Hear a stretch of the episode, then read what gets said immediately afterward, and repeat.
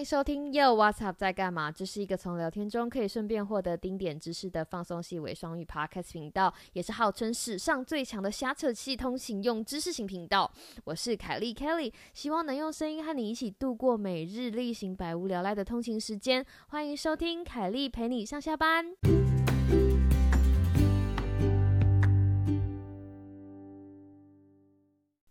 你现在是要去上班还是刚下班？不管是要前往上班的路上，还是刚下班，都请让我的声音陪你上下班。我是凯莉，Hello，各位听众，大家好啊！非常感谢你再次回来，凯莉陪你上下班这个单元。当然啦，节目一刚开始，还是要来跟大家求个关注。如果你有 IG 账号的话呢，请关注我们又 What's Up 在干嘛节目的 IG 频道，又 What's Up 底线二零二零，还有。哎，今天不是要告诉大家，只是请大家多多帮我们留评论。今天是要请拜托，想要拜托大家多多推广，亲朋好友一起来听 podcast。因为今天我们要讲的就是我跟 podcast 的成长史。我们在做 podcast，不像 YouTube，大家可以在下面留言。做 podcast 的。节目主持人有的时候是非常心酸的，是因为他没有办法马上的及时跟听众互动，所以除非是我真的很好的朋友，或者是我知道常常都有在收听我节目的听众会给我反馈之外，我根本其实不知道如何改变起。就算要改变，其实你也没有什么根据哈，所以这就是为什么有我们有 IG 啊，然后或者在 Apple Podcast 上里面有是留言的功能，这就是你知道做当 Podcast 的心酸啊，让我哭一下。今天的题目。为什么要讲到那个我跟 Podcast 的成长史？是因为 Podcast 的粉丝到了一个瓶颈。我们现在 Podcast 的 IG 的粉丝大概是有一百六十几个，所以我就觉得说，哎，如果如果我觉得就是非常好的朋友，我就开始很认真的慢慢跟他们推，就是我的 Podcast，就问他说，哎，你有在听 Podcast 吗？要不要考虑一下听我的 Podcast 啊？那因为还有其他 Podcast 做的节目也非常优质，所以等于说开始帮他们一步一步的、一步一步的开启他们的 Podcast 之。旅，然后后来有一件事情我发现，就是大家碰到的第一个困难都是，它不是随选随听的一个。呃，怎么讲？软体不像 YouTube，你只要上网，然后打入 YouTube 的网网址，你就可以马上看到一段影片。因为 Podcast 它的它的作用方式其实跟 YouTube 有一点点不一样，它是在你手机里面哦有不同的 App，他们就他们都可以收听 Podcast。你可以想象 Podcast 是一个有点像是需要网络串流的广播节目，好，广播节目，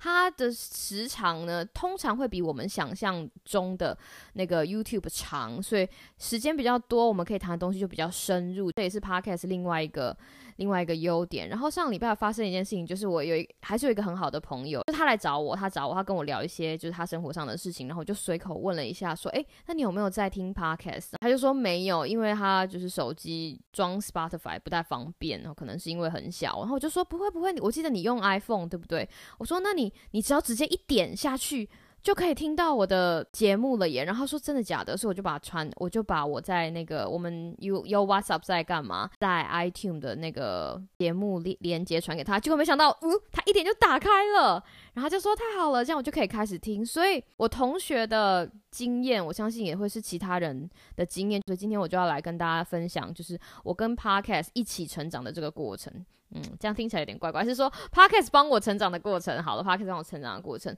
我第一次接触到。Podcast 的这个东西，其实是因为我有需要，就是就像我以前讲的，我通勤、我上班，我每天要必须要开很久的车。那开很久的车，除了一般的就是新闻节目之外，有的时候你会想听一些其他的东西。然后我记得那个时候，我一刚刚开始，我人生中第一个 Podcast 频道是日文频道，因为我那个时候就觉得，如果我一边开车，然后一边听日文，练习日文，那如果一年下来，我的日文是不是就呱呱叫了？所以我第一个听的 Podcast 频道，我至今。仍然印象深刻是日文的教学，日文的教学频道。可是有的时候会让有让人有点神经错乱，因为我在美国工作，所以我等于是就是跟我的家人讲讲完中文，好讲完中文之后呢，我上车之后听日文，然后去办公室之后又又要换成英文的场景，所以后来我就比较没有这么常在听那个日文的，就是教日文教学的 podcast 频道。不过它是我的第一个，它是我的第一个 pod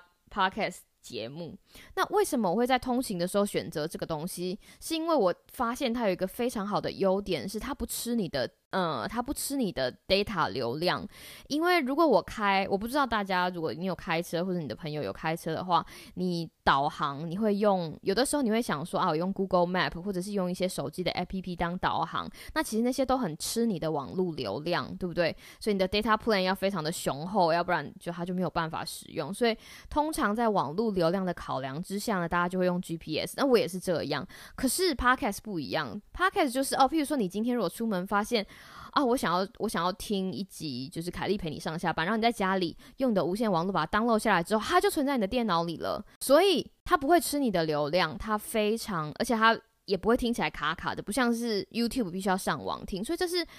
呃，怎么讲？我觉得这个是很大的一点，让很多我跟我的朋友会喜欢在上下班的时候，或者是在做家事的时候，尤其是你知道做，比如折衣服啦、煮饭啦，甚至洗澡啦，哦，带小孩、接送小孩的时候，为什么会选择 Podcast 作为一个陪伴的声音来源的最大，你知道目的之一，就是因为它的特性跟 YouTube 其实比较不一样，而且一般的人，因为我们在后台看的。资料像我，我自己就会看，大概大家可以对这一集可以忍受或者是可以聆听的平均长度是多少。通常，因为我自己也有一个实验的 YouTube 频道，我发现我的听众或者是一般的 YouTube 的受众，大家的时间有限，大概三分钟就很了不起了。过了三分钟，大家就觉得啊无聊了，无聊了。所以当 YouTuber 有一件很重要的事情，就是你要在怎么样在三分钟的时间，甚至更短，你要抓住你的观众，然后把他们留在你的频道，然后所以 YouTube 不是就会说吗？那请你开启小铃铛哦，然后按下 Subscribe 或者按订阅或者留给我们留言，因为